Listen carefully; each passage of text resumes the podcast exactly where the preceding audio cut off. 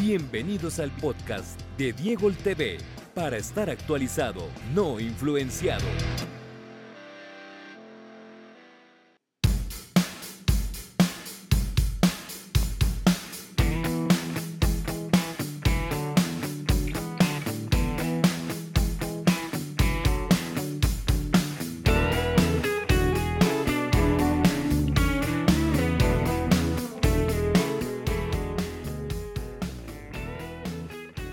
Hola, ¿qué tal? ¿Cómo están? saludo cordial para toda la audiencia. Bienvenidos a un nuevo podcast de Diego TV. Para todos los que nos escuchan en Spotify, Apple Podcasts, Google Podcasts, Anchor, Radio Republic, Breaker y Pocket Cast. Hoy tenemos una invitada eh, desde Alemania. Ella ha estado cubriendo mundiales de fútbol, Liga de Campeones, ciclismo, por supuesto también la Bundesliga. Vamos a introducirla en cuestión de minutos para dialogar sobre fútbol, que nos cuente anécdotas, cómo llegó, digamos, a cubrir estos eventos tan importantes en el mundo balompédico. Desde Alemania vamos a enlazarnos con Juliet González Terán. Juliet, eh, guten Abend, guten Morgen, ¿cómo estás? Hola Diego, guten Abend, guten Abend. Eh, saludos para todos. Grüße an alle. Eh, sí, muchísimas gracias por la invitación. Estoy muy contenta que por fin podamos establecer el contacto y hablar de todas las experiencias en el mundo del deporte, del fútbol, eh, de todo lo que nos apasiona, desde las viejas anécdotas hasta lo actual, lo que, estaba, lo que está pasando en este momento. Bueno, Juliet, eh, vamos a comenzar para poner en contexto a todos los que nos escuchan en las diferentes plataformas de podcast. Eh, ¿Quién es Juliet González? ¿Dónde empiezas haciendo tu labor periodística? ¿Cuáles fueron tus inicios? Bueno, Diego, eh, también oyentes, todos los que se conectan en las plataformas. yo soy Juliet González, Terán, soy barranquillera, pero también tengo una vida, un, un, pedazo de mi corazón en Cartagena, así que puedo decir también que soy cartagenera. Eh, comencé en Cartagena mi profesión, por eso le debo tanto a esa ciudad. Empecé cuando estaba en la universidad, iba a hacer los programas en Colmundo Radio, a cubrir el Real Cartagena. Desde allí comenzó toda mi pasión, aunque en realidad todo esto se desprende de que muy chiquita eh, jugaba al fútbol y me gustaba el fútbol como tal como deporte, como recreación, entretenimiento, también como eh, una forma de, crecer eh, en sociedad como tal con los, con los niños y las niñas, porque jugábamos eh, de manera mixta y eso es lo lindo del deporte y del fútbol, que, puedes establecer una serie de valores y, e igualarte también, por así decirlo, en un rol como tal que es dominado en su mayoría por hombres y que las mujeres también hacen parte de él. Bueno, eh, vamos por parte. Empiezas en Cartagena, Colombia, eh, haciendo cubrimiento periodístico, obviamente, de deportes en, una hermosa ciudad, Cartagena. Y luego de ahí, eh, ¿cómo es ese tránsito, digamos, de... Ese salto. Ese salto, exacto, porque es como aquel futbolista que está jugando, digamos, en el potrero, siendo una, una metáfora, que juega en el potrero y que no juega en la liga local ni en la liga de su país, sino que va inmediatamente y pega el salto a las ligas europeas. ¿Cómo fue ese salto? Porque fue un salto, yo creo, inmenso, ¿no? Totalmente, totalmente. Eh, yo pienso que, que cada quien tiene un destino y tiene un destino asegurado y yo creo que yo lo sentí y fue prácticamente una vocación para mí que yo dije yo quiero ser una periodista a nivel internacional, fue mi propósito y por eso lo busqué de esa manera. Entonces, eh, cuando yo termino mi carrera en Cartagena, yo me fui a Bogotá y me fui para, mm, para la agencia de noticias de Rafael Poveda, donde Rafael Poveda también tenía una formación para periodistas y para presentadores, donde yo también me formo, y es cuando él me invita a quedarme eh, en el proyecto que tiene en, la agencia de noticias, en RPTV, em, también en el programa de Testigo Directo, que se ve también por muchos canales en Colombia y en, en, Estados Unidos. Y a la vez me invita a quedarme en el proyecto de Telemundo, que él tiene como tal la corresponsalía de Telemundo en Colombia y allí me invita y me presenta prácticamente con la gente de Telemundo en Miami para que sepan que yo voy a estar en, en Colombia para ellos, dispuesto a hacer cosas, a proponer cosas y más o menos me comienzo como también a, sí, como a meterme en todo esto de cómo funciona un poco el periodismo internacional, incluso pues con la chica con la que trabajaba, con la que me guiaba en todo este proceso de entender las dinámicas eh, de, los canales internacionales. Eh, bueno, con ella aprendí mucho y ella me decía, Carolina, Carolina, este, me decía que, mm, que, habían que pues tener una experiencia y muchas cosas. Incluso las dos estuvimos como prácticamente preseleccionadas a cubrir el, el, los Olímpicos del, de Brasil, si no estoy mal. Y pues obviamente llevaba como dos meses. Y yo le decía como que, bueno, Carolina, tú llevas cinco, diez años en esto. Eh, ella no era periodista de deportes, pero era periodista integral. Y yo le dije, bueno, seguramente eh, te van a elegir. La eligieron, la, se la llevaron y, y pues en eso, allí en Bogotá, eh, fue que, que, más o menos comenzó como esa, mm, em, sí, como haciendo notas eh, para, para, para NBC mm, Deportes en ese momento y a la vez no dejaba en mi formación en el idioma alemán y en el idioma inglés porque mi, mi, pues mi meta estaba precisamente en, a nivel internacional. Ok, o sea que empezaste haciendo, eh, digamos, trabajos periodísticos después en Bogotá ¿Y llegaste por lo menos a tocar pues, puertas en los medios colombianos o te la cerraron? ¿Cómo fue la experiencia? ¿Qué te dijeron en los medios colombianos? ¿Cómo fue eso? Bueno, eh, fue una cosa muy rara porque yo estaba teniendo como un espacio en, a nivel internacional que estaba haciendo en Colombia en realidad, pero a la vez yo estaba tocando puertas porque mi, mi, mi propósito era, bueno, como tú dices, juego en la liga local y con esa experiencia me voy. Y bueno, toqué muchas puertas, me invitaron. Em, ya a lo último, en realidad, me, iban a dar una oportunidad de hacer el casting en Fox Sports para, mm, me acuerdo cuando empezó, empezó el proyecto de Fox Sports Colombia, para el puesto de presentadora, yo fui a hacer el, el casting, pero ya cuando yo fui, ya yo tenía eh, mis prácticas aseguradas en la Deutsche Welle o sea, digamos que hasta ese momento yo toqué muchas puertas, ¿no? En muchos canales. Y yo hice también el taller de, un taller que hizo interno RCN, pero mm, porque conocí a Miguel Tulande. Eh, y Miguel Tulande me invitó a ese proyecto donde en realidad tenía como un taller de presentación y un taller de, de, de, periodismo deportivo dirigido solamente a, mm, a las universidades. Eh, entonces yo llegué allí, pude estar eh, con Campo Elías Terán, con Juan Felipe Cadavid, con eh, Eduardo Luis, eh, con Bermúdez, y ellos eran como prácticamente nuestros profesores y nosotros tomamos esas clases y yo a la vez también hacía todas esas cosas que hacía en Bogotá.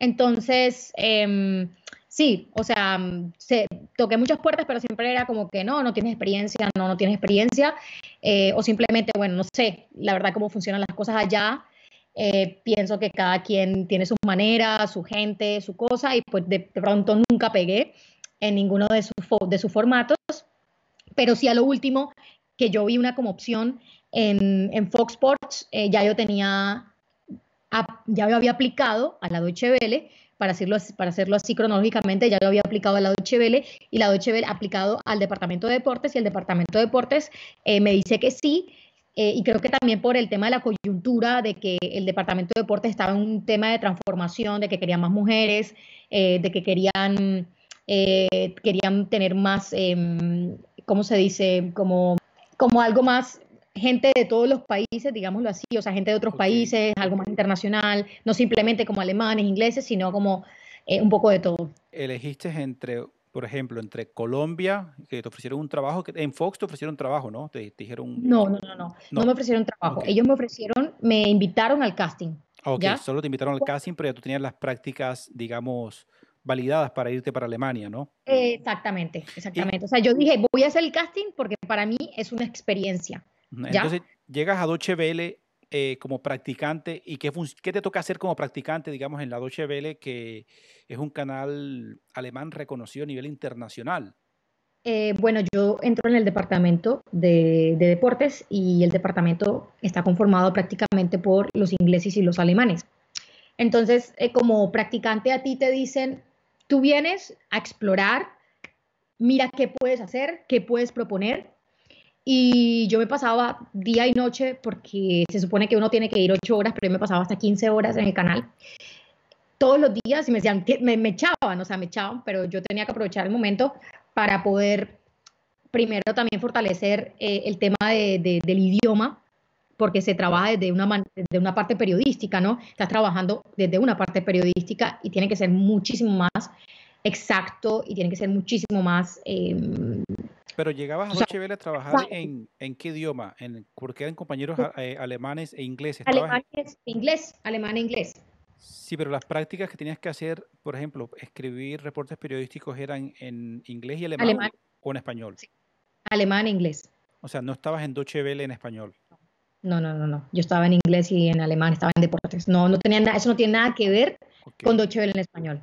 Y yo allí comenzaba a proponer cosas. O sea, vamos a hacer, pero para proponer no era proponer decir, hola Diego, mira, eh, se me, me, parece que tenemos que hacer eso. No, me tocaba hacer pitch, escribir pitch, escribir escribir, escribir, estructurar y me pasaba como uno es practicante, pues uno tiene tres días, aunque bueno, ahora mismo mis compañeros que escriben pitch se demoran hasta dos días también, o sea, eso, eso también depende, pero me tocaba escribir eso, me tocaba eh, buscar la material de la agencia, lo que llegaba, eh, me, me, tocaba aprender el sistema que tenían en la Deutsche cómo funcionaba todo, es un sistema también muy burocrático, donde tienes que ir paso por paso, donde tienes que eh, preguntar a cada departamento.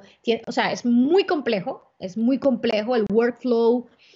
Eh, me, imagino que como tú en Alemania hay que seguir el conducto regular, no puedes saltarte, digamos, los escalafones, escalafones y las jerarquías. Y, y bueno, ya que llegas a este punto, comparándolo con Colombia, ¿qué encontraste? ¿Qué diferencia hay entre trabajar, digamos, en el mundo periodístico deportivo en tu país, Colombia, y cuando llegas aquí a Alemania? Bueno, yo tengo una teoría. Los colombianos somos muy buenos en cuanto a improvisar. Los alemanes no tanto y no les gusta improvisar. Eh, ellos prefieren tener todo script, o sea, tienen, quieren tener todo eh, en un cuaderno donde ven la estructura de todo. Todo ¿ya? Entonces, todo escrito y, por ejemplo, nosotros aquí se hacen informes donde te demoras un mes en hacer un informe. O sea, en Colombia tienes que hacer un informe en dos horas. ¿Dos horas o menos? O menos. Entonces, eso es eh, la gran diferencia, que aquí el periodismo se toma desde el punto, o sea, se toma muy en serio y se toma con el sentido de que, bueno, ¿cuál es el concepto de, esto? ¿Por qué? Eh, los, o sea, cuál, a quién vamos a, entrevistar, tenemos que escribir, todos tenemos que aportar, o sea, todo tiene que estar bien estructurado. Y, por ejemplo, yo cuando hacía, me tocaba hacer scripts, metía mano 100 personas, o sea, 100 personas metían mano, o sea, esto va así, esto va así, cuál es la línea eh, de la no sé, la línea, ¿cómo se dice? La línea, la línea estructural. Sí, la línea estructural, o sea, cómo se... El, el guion. Cómo funciona todo eso. El guion, sí, eh, y, todo eso creo que también me ayudó a mí a, prepararme, porque eso fue también, es una, es una casa de preparación, es una, es una escuela periodística. Entonces, luego de que terminas esa práctica en Deutsche Welle, ¿qué es lo que sigue? Eh, bueno, yo me quedé, bueno, me quedé, digamos, en el sentido de, de las vacaciones como tal, como turista, y luego me devolví a Colombia.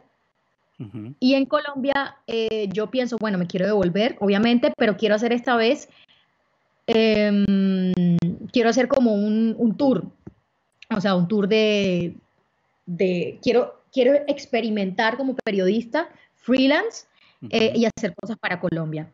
Entonces, bueno, hablé con Red Más Noticias, porque Red Más Noticias, que se me olvidó en su momento, Red Más Noticias, eh, yo hice un casting para ellos, pero ya yo, yo les había dicho a ellos también que, bueno, que yo me quería ir para Alemania.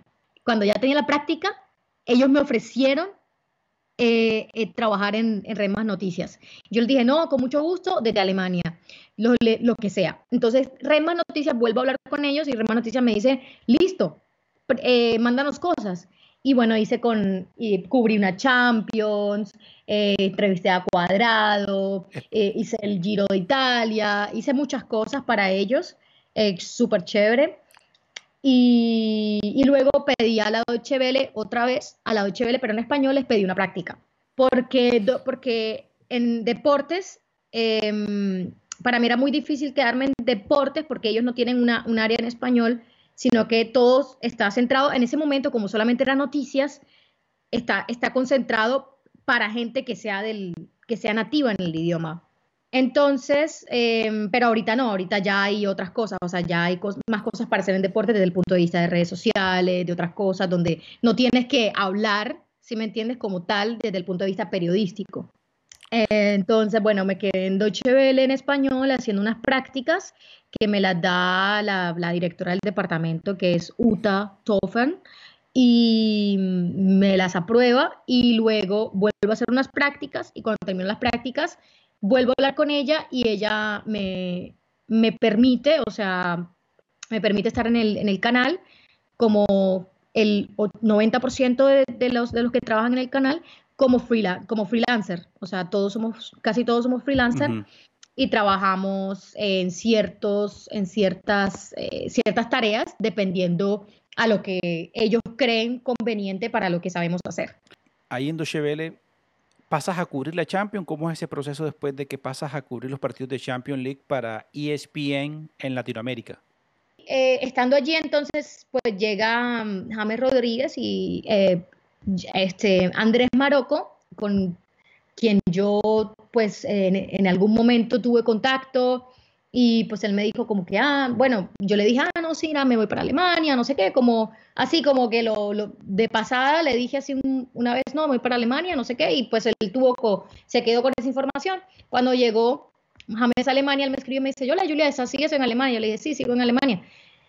Y él me, eh, él me dio pues mi número a los productores de ESPN y un productor se comunicó conmigo uh -huh. y me dijo, bueno, nos, eh, vamos a hacer una prueba, no sé qué, ta, ta, ta, y listo. Entonces me mandaron, bueno, mi primera prueba fue en vivo, en, en Hablemos de Fútbol. ¿Te hacen la prueba en vivo? ¿No te hicieron casting previo, sino que hicieron el casting en vivo? Sí, casting en vivo. ¿Y cómo fue esa experiencia? ¿Eso cómo fue? Pues fue un reto, fue Sí, fue como así por Skype y fue en directo para, para Hablemos de Fútbol y fue emocionante, fue emocionante, fueron también, eh, sí, fueron muy amables también, me hicieron muchas preguntas y no, súper, o sea, yo igual siempre estaba como informada del tema del fútbol alemán y para mí era un gusto hablar de eso. Entonces como que les gustó le, los, los, los, eh, los, productores me escribieron, me dijo que les gustó, que les había gustado el tema y bueno, luego me comenzaron, me dijeron, listo, ahí esto, eh, me mandaron como un, pre, o sea, algo firmado, un contrato. Sí, sí. Y me dijeron, listo, vamos a, a, empezar a hacer cosas. Y me dijeron, bueno, consíguete lo, el tema de la live view, no sé qué, ta, ta, ta. Comenzamos Esa, a... Esos requerimientos de, de, de producción iban por cuenta tuya, me refiero, costos sí. tuyos o costos de la producción de ESPN? No, no, no, eso ellos iban a costo de ellos, ellos ah, me pagaban todo. Ah, ok, perfecto. Ok, entonces ahí arranca la experiencia, digamos, ya en Alemania con ESPN. ¿Qué fue lo primero que te tocó hacer cuando ya, digamos, quedas vinculada a ESPN como corresponsal en Alemania? Lo primero que hice fue un partido de Champions, no me acuerdo contra quién era, y en ese, eh, mi primera salida en vivo fue desde la zona mixta, después del partido y todos estaban como a la expectativa porque, bueno, querían que, que, entrevistara a James y yo en ese momento pues me quedé todo el tiempo, obviamente hablando con el jefe de prensa, eh, hablando con él, hay un, un Betroya, o sea, un, un, una persona que cuida uh -huh. y que eh, está pendiente de los futbolistas extranjeros en el Bayern Múnich, o sea, esa es su labor como tal. Sí, y existen casi todos los equipos grandes, en el Real Madrid también existe sí, ese, sí. esa persona. Exacto, y él es, eh, él, él, es peruano, peruano alemán. Uh -huh. ¿Y te, te y, acuerdas qué partido era? ¿Cómo? ¿Te acuerdas qué partido era? No me acuerdo contra quién fue, no me acuerdo. Eh, pero yo sí le dije como no sé qué, por favor y tal, pero tú sabes que la cosa no es tanto lo que le digas al jefe de prensa o al otro, sino que directamente tiene que ser con el jugador, si el jugador quiere. Sí, exacto. Eso, eso ellos siempre, siempre me decían, o sea, cuando tú vas aquí a los partidos, hey, quiero hablar con ese, dile. Él, siempre me decía, eh, no sé, mira, tú eres muy simpática, dile tú misma. O sea, así de sencillo.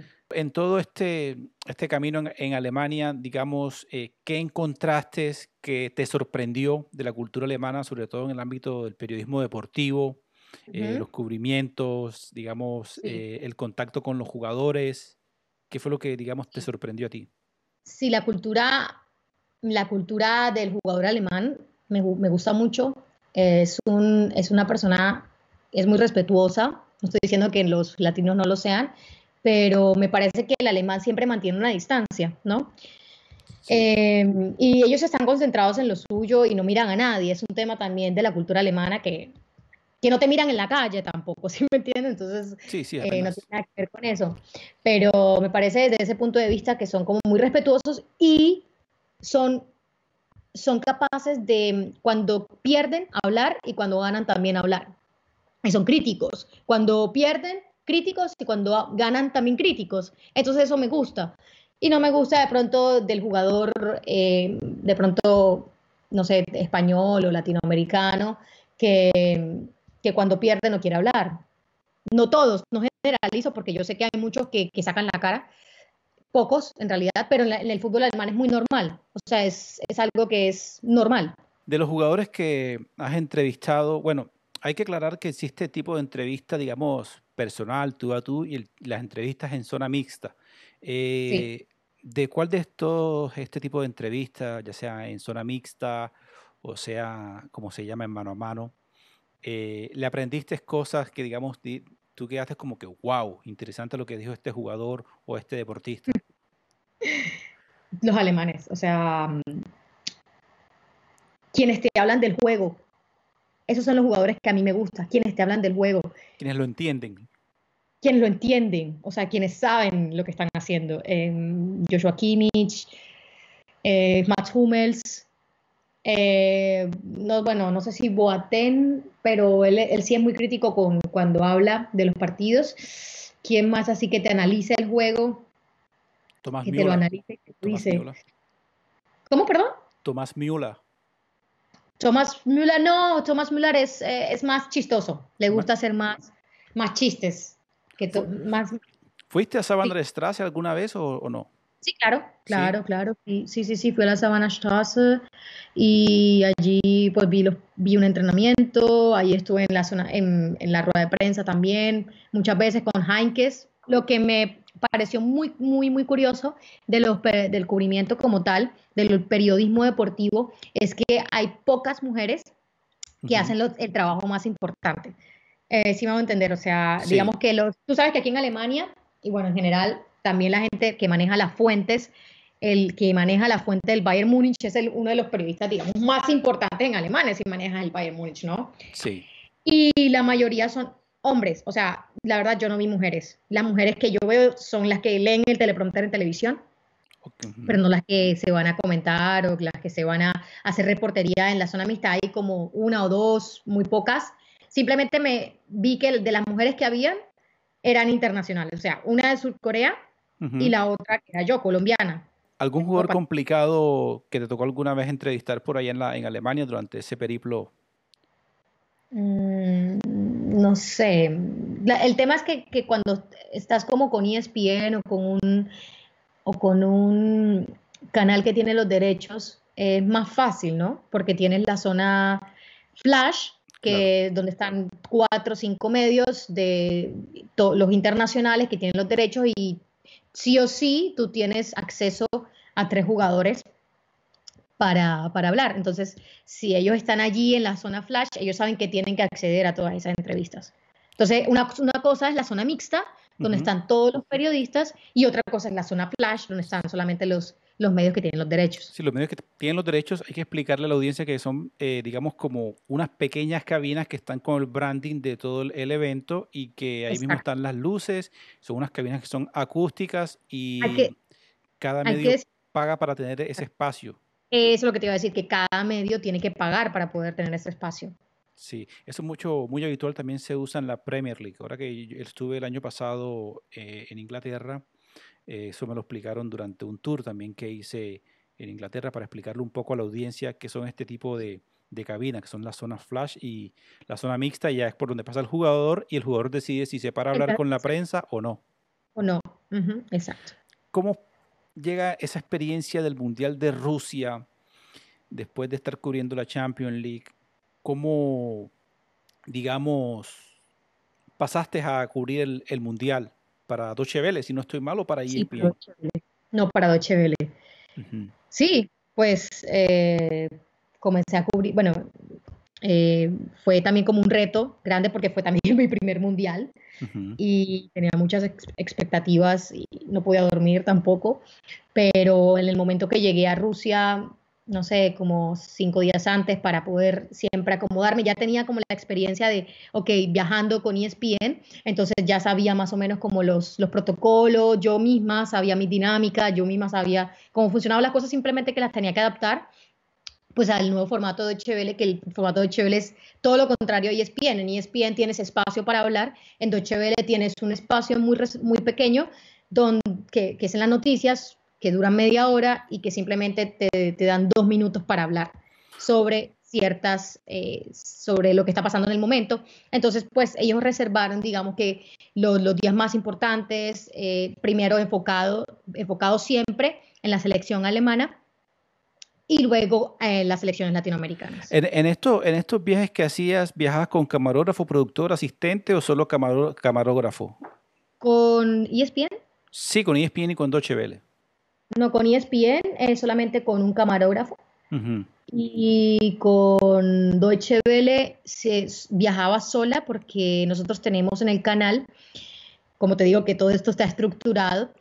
Eh, allá ellos tienen un sistema, método que se llama el Mobile Reporting, que, es con el móvil. Para los periodistas. Y es para minimizar un poco también, no para minimizar el trabajo, sino como para mm, hacerlo un poco más liviano en el sentido de que si tienen que cubrir una última hora, y creo que, creo que fue de que nació de allí, del atentado que hubo aquí en Berlín, donde decidieron de que cubrir todo como con celular y con algo que sea súper fácil, evitar tener que hacer toda la, la, documentación para poder llamar a un, a un camarógrafo, porque ellos no tienen camarógrafos fijos, ellos tienen todo. Claro. Todo lo que, lo que, lo que trabaja, todos los que trabajan son eh, personas freelancers y no las puedes sacar de un día para otro. No es como en Caracol o en RCN o en los medios colombianos que tienen a su camarógrafo disponible ahí, ¿sí me entiendes? Sí, claro. Entonces, eh, tú viajas a Rusia, entonces estás sola, tienes que montar trípode, tu teléfono móvil sobre el trípode, cableado, enlazarse, hacerlo prácticamente todo sola. Sí, exacto. Ellos, lo bueno es que como ellos tienen conectado el Live View, tienen el todo, o sea, tienen todo ya prácticamente que eh, de antemano preparado para ti. Ellos me lo entregan simplemente y yo hacemos unas pruebas antes de cada emisión, me llama el técnico alemán, me llama el técnico, me dice cómo estamos, no sé qué, probamos conexión, probamos todo. Por allí siempre 15 minutos antes, eh, me dicen desde el estudio cómo me veo, ta, ta, ta, ta, ta, ta. o sea, me encanta, además me, me, gusta mucho además el cómo, cómo funciona todo, porque te sientes como libre y a la vez muy fácil de, hacer, de, hacer las cosas, de conectarte, de, estar en el momento y decir, bueno, vamos ya al aire aquí, ta, ta, ta, está pasando esto, y no tienes que hacer toda la preparación de lo que requiere tener un, un, equipo técnico. Bueno, y entonces ahí en Rusia es cuando tienes ese, digamos, ese inconveniente, digamos, que estás al aire, estás tú sola. ¿Estás en vivo o te pasa en un ensayo eso que te sucedió en, en Rusia? Cuéntale a la audiencia qué fue lo que pasó que se te acercó un fanático y, te abrazó, te dio un beso. ¿Qué fue lo que sucedió ahí? Yo tenía 20 minutos de estar allí parada y estaba, estaba yo practicando, o sea, estaba como era mi primer, era mi debut prácticamente, y decía, este tiene que ser el mejor, tiene que ser súper bien, tiene que estar súper bien presentado, no sé qué. Em, y allí yo no tuve ningún problema, o sea, la gente, había mucha gente en la Plaza Roja de Moscú, había mucha gente, muchos colombianos, por eso me quedé allí, porque había muchos colombianos, mucho, mucha gente latina. Y, y yo estaba totalmente tranquila. En el momento que ya me toca ir al aire, ellos me sacan prácticamente que al principio del noticiero, yo comienzo a hablar y me pasa eso. O sea, fue cuestión de segundos cuando yo vi que el tipo, o sea, yo no lo vi porque tú estás concentrada en el, aparato, en el celular, lo que estás mirando, en lo que vas a decir, no, no, ya lo que sucede alrededor de mío, la verdad que eso yo no me acuerdo. El tipo se me tiró encima, eh, me toca y, y, me da un beso, no sé qué, y yo sigo hablando. Y después de ahí tú, o sea, tú lo tomaste como que, bueno, pasó algo, gajes del oficio, sucedió, y después a la semana fue que te diste cuenta la repercusión que tomó ese incidente o cómo lo tomaste en ese momento y... En ese momento no, en ese momento era para mí, era horrible porque primero que todo, pues desde el punto de vista de que, ¿por qué me tiene que pasar esto? O sea, mala suerte. Eh, segundo, eh, me pareció, no, yo, me, yo, yo estaba súper rabiosa. O sea, yo después de eso estaba rabiosa, pero yo no vi al tipo. O sea, yo no lo vi más. Entonces yo estaba súper rabiosa porque, o sea, me parecía que era también una, un irrespeto. Si me entiendes, me pareció un irrespeto a la profesión, o sea, como mujer, como, como, como periodista, y yo no lo veo que sea un tema de gajes del oficio. Yo soy muy jodida. Yo soy muy jodida, incluso hay mucha, había mucha gente eh, que, que, siempre como, ay, ven, que no sé qué, que vamos a hacer esto. Yo decía, yo le decía como, cálmate en, en, 20 minutos porque yo estoy trabajando, o sea, no estoy aquí jugando, estoy trabajando. Entonces la gente piensa que esto es una, eh, esto es un, es un oficio de, ah, sí, qué chévere, ¿no? Aquí estamos eh, payaseando, ¿no? Sí, exacto. Esto es un, esto es un trabajo serio. Y luego después tuviste algún contacto con ese personaje por redes, de pronto te contactó, no supiste más nada de él, ¿sabes? Ese incidente pasó, pasaste la hoja, ¿cómo fue la cosa? No, no, no. Eh, eso en el canal fue tomado muy en serio y se hicieron todos los, pues, se habló, se, se, dijeron, bueno, qué podemos mejorar, cuáles son las, las, ahora las medidas de seguridad que vamos a tomar en contra de esto. Eh, dijeron que no podía estar sola, me, me, me, protegieron en el sentido de que me dijeron que tenía que conseguir a un guardaespaldas, entonces me conseguí prácticamente que a, a, un amigo, pues tenía amigos y a ellos les pagaron, obviamente, para que me cuidaran, para poder seguir haciendo eso. Al principio no lo pude, o sea, me dijeron, no, lo cancelamos y no vas a salir más. Entonces yo dije, pero espérate, o sea, ahora yo soy la perjudicada y yo soy la que, que tengo que pagar por esto. Entonces, bueno, fue, se cambió el, el tema y dijeron, bueno, entonces no, vamos a darle la vuelta a la moneda y seguimos haciendo esto. Eh, y yo no podía, para mí era prohibido, para mí era prohibido, eh, porque además, cuando esto repercute también en, las redes sociales y en las noticias y demás, ya comienzo a ser como una figura pública prácticamente conocida en Rusia. O sea, ya iba a los estadios y la gente y los periodistas me, rusos me perseguían porque querían una entrevista y porque no sé qué, y yo me sentía como medio acosada. Y yo decía como todo, todo súper nuevo, pues tú vas a hacer tu trabajo, no como, como una persona ahí que, que, que te van a ir a entrevistar y cosas así, entonces para mí era como medio raro. Entonces con el tipo ni más, no, ni, ni, una llamada ah, a pedirte disculpas. Espérate, con el tipo, sí, con el tipo sí, el tipo se disculpó, pero él mismo fue el que contactó a la, a la sede de la Deutsche Welle en Moscú, porque nosotros tenemos allá una, una sede, y los periodistas que pues hablan ruso y eso, pues hicieron todo el tema y hicieron, eh, arreglaron como una llamada, o sea, él me llamó, la grabaron donde él me pidió disculpas, él leyó como un, no sé, un comunicado. Él leyó el comunicado, no sé qué, me, me pidió disculpas, está, él estaba como muy, muy, muy, muy tocado y, y, tenía miedo, la verdad. O sea, él tenía miedo. Wow. Por bueno, todo lo que repercutió. Sí, me, me, imagino, porque eso fue un tema bastante delicado y creo que a raíz de eso también se hicieron varias campañas eh, sí. en redes, porque casos que no solo te ocurrió a ti, sino también con, con otras mujeres, también periodistas sí. y sobre todo periodistas que cubren deporte. Y ya entrando en este tema, eh, ¿cómo ves tú, digamos, el trato hacia la mujer en este gremio? Un gremio que para nadie es un misterio, que ha sido dominado por los hombres y que cuando llegan las mujeres, digamos, a cubrir o a hacer periodismo deportivo, hay ciertos celos en esto? ¿Cómo es tu experiencia? ¿Tú qué tienes para decir? Al principio siempre es difícil, al principio tienes que demostrar de que no eres una cara o, que no estás allí porque te gustan los futbolistas, sino porque te interesa como tal el deporte. Y yo creo que hoy por hoy lo que he aprendido también en Alemania desde el punto de vista de la emancipación que tiene la mujer acá, y es que la mujer, la mujer acá que le gusta el fútbol lo juega. Y eso es eh, algo importante que también me ha sembrado en mí muchas cosas también hay que ser coherentes. O sea, llegar a una profesión donde está dominada por hombres, no pretender que lo vas a, a sobrepasar así como así tan fácil, pero, pero sí hay que demostrar cosas. Y los hombres también tienen que demostrarlas. Creo que me parece que es un tema de, de los dos, no es un tema de género, es un tema que los dos tienen que demostrar que se preparan y eh, que lo quieren hacer. es, muy diferente el trato entre, digamos, el periodismo deportivo femenino eh, en Europa con el de Latinoamérica. Pues Europa es muy grande, ¿no? Creo que cada, cada país tiene, tiene lo suyo, pero me parece que aquí en Alemania es un poco más machista. Mm, ¿Oh, sí? Para eso. Sí, sí, sí, muy machista. Es muy machista. Hay mujeres que comentan fútbol y, y han tenido que sufrir demasiado y son mujeres que tienen 40 años de experiencia o sea, no es una niña de 20 años que viene aquí a hacer, e-, no, son mujeres que tienen mucha experiencia y no se les respeta su trayectoria. Y eso me parece muy triste aquí.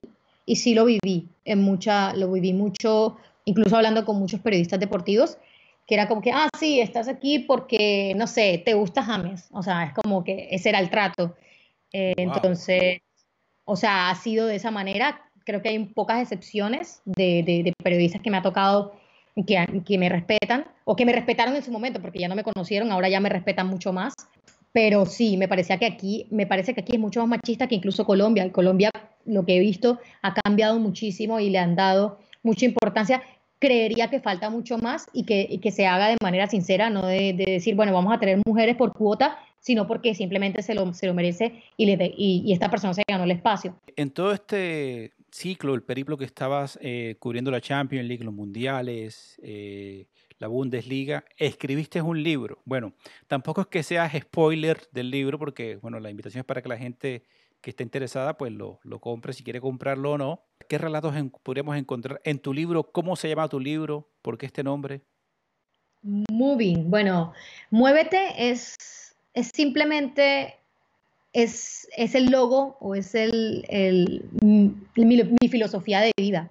Yo todo el tiempo me estoy moviendo y por eso le, decidí darle este nombre al libro, que en realidad es una recolección de todas las historias, una catarsis que hice de decir, bueno, tengo tantas, como tantas nuevas experiencias que me las quiero sacar de la cabeza y depositarlas en algún lado y así poder comenzar con otra, con otra fase de mi vida, ¿ya? Entonces, por eso lo hice, no es porque, ah, bueno, yo me creo la mejor periodista del mundo y soy la mejor, no. Simplemente son experiencias que para otros les van a servir. A muchos jóvenes, tengo muchos, muchas personas que me han, me han seguido, que, que han visto, o sea, que me siguen en redes sociales y que, y que compraron el libro o que lo vieron o que lo leyeron, leyeron aparte o leyeron algo de mi página web y que les, y que les gusta, les, les inspira a, a seguir esos sueños es prácticamente eso, es inspiración a los jóvenes porque a mí como joven me dijeron muchas veces que no iba a llegar a ningún lado y que para qué y que por qué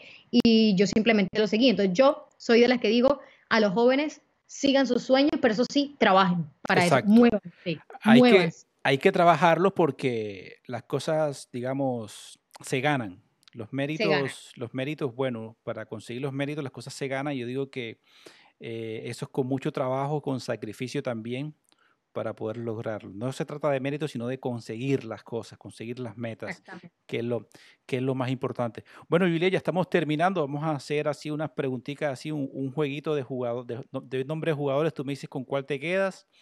Y vamos a ir que estás metida mucho en el tema del fútbol alemán. Eh, ¿Neuer o Ter Stegen? Ter Stegen. ¿David Alaba o Marcelo? Marcelo. ¿Hummels o Sergio Ramos? Hummels, Hummels, Hummels, Hummels, Hummels, Hummels, Hummels. okay.